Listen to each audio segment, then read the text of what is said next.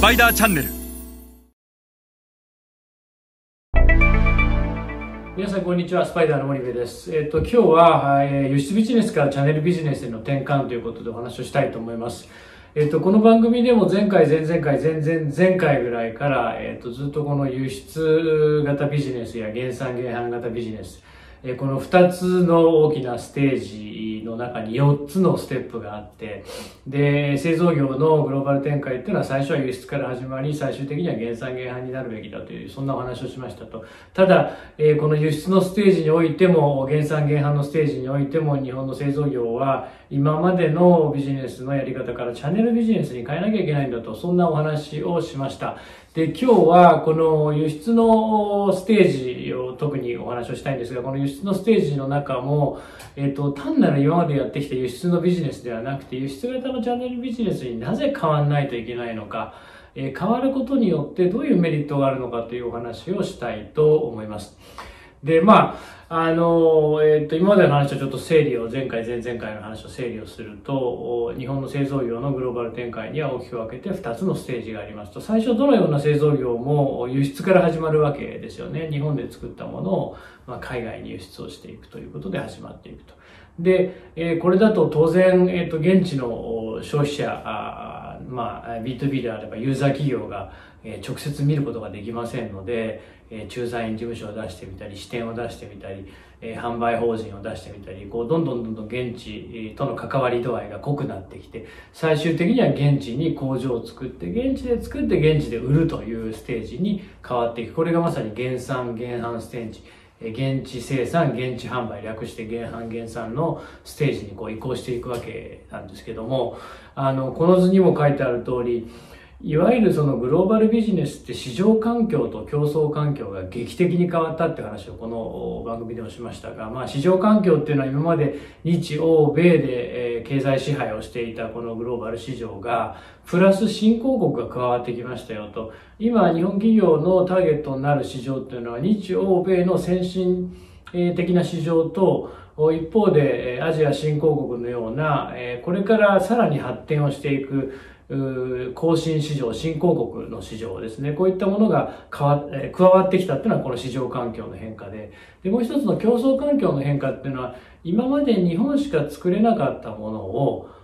中国や台湾や韓国の企業でも作れるようになっちゃったと。もともとは欧米の企業が作ってたものを日本企業がよりよく、より小さく、より安く作ることに彼らから、えー作ることで彼らから産業を奪っていったわけですよね。で、その産業が今は中国や台湾、韓国の企業に奪われていて、で、えー一時期の80年代、90年代、ジャパンズナンバーワンと言われていた、まあ、日本企業しか作れなかった時代は、当の昔に過ぎてしまったと、競争環境が劇的に変わったんだと。えーアメリカからその地位を奪った後は、日本企業だけが競合だったのに、今では中国や台湾や韓国の企業も競合になっていると、こういうのが、ま、競争環境ですよね。で、この競争環境が変わったから、市場環境が変わったから、我々は輸出のビジネスからチャンネルのビジネスに変わらないといけないんだ。えー単なる減産減販のビジネスじゃなくて、減産減販型でもチャンネルのビジネスをしなきゃいけないんだと。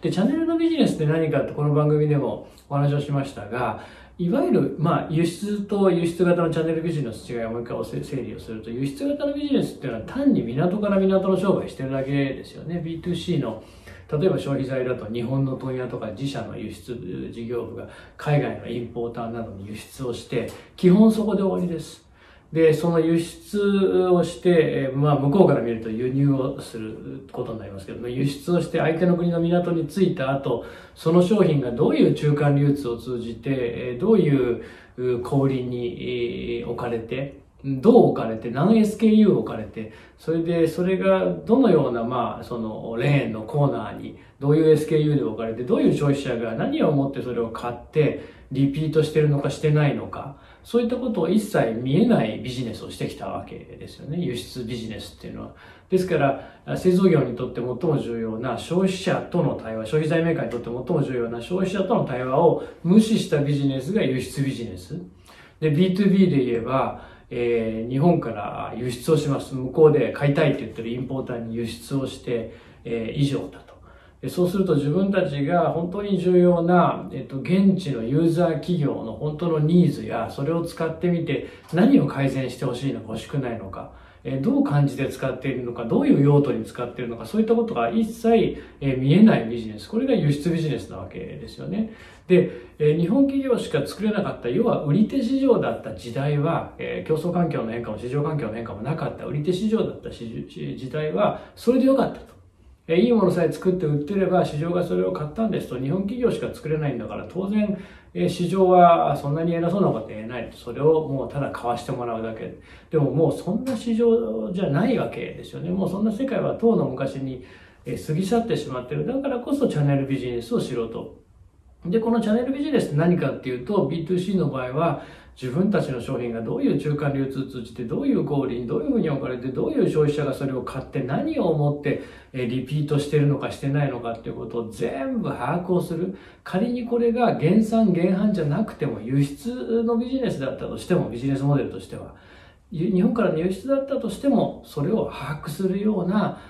ビジネスをしていかないとこれからは競争環境も市場環境もこれだけ大きく変わってしまったらマーケットシェア取れない。でいつまで経っても輸出型のビジネスから脱却できずに減産減販に移行できないと。で、減産減販に移行できないっていうことは、そのうち輸出ビジネスは淘汰されてしまうので、競合が減産減販型を始めれば、輸出の伸び率っていうのは下がっていって、最終的には淘汰されるので、えー、そういうチャンネルビジネスをやっていかないといけない。これ B2B の企業もそうです。ユーザーのニーズがどこにあるのか。今までは日本企業の商品しか買えなかったけども、これからは彼ら別の選択肢があるわけですよね。中国製や韓国製、台湾製、そういったものを買うという選択肢があるわけなので、いかに、え日本からの輸出であったとしても、自分たちの商品がどういう中間流通通じて、どういうエンドユーザーにそれが売られて、そのエンドユーザーは、エンドユーザー企業は、えどういう用途にそれが使われているのか、え過去にも日本から、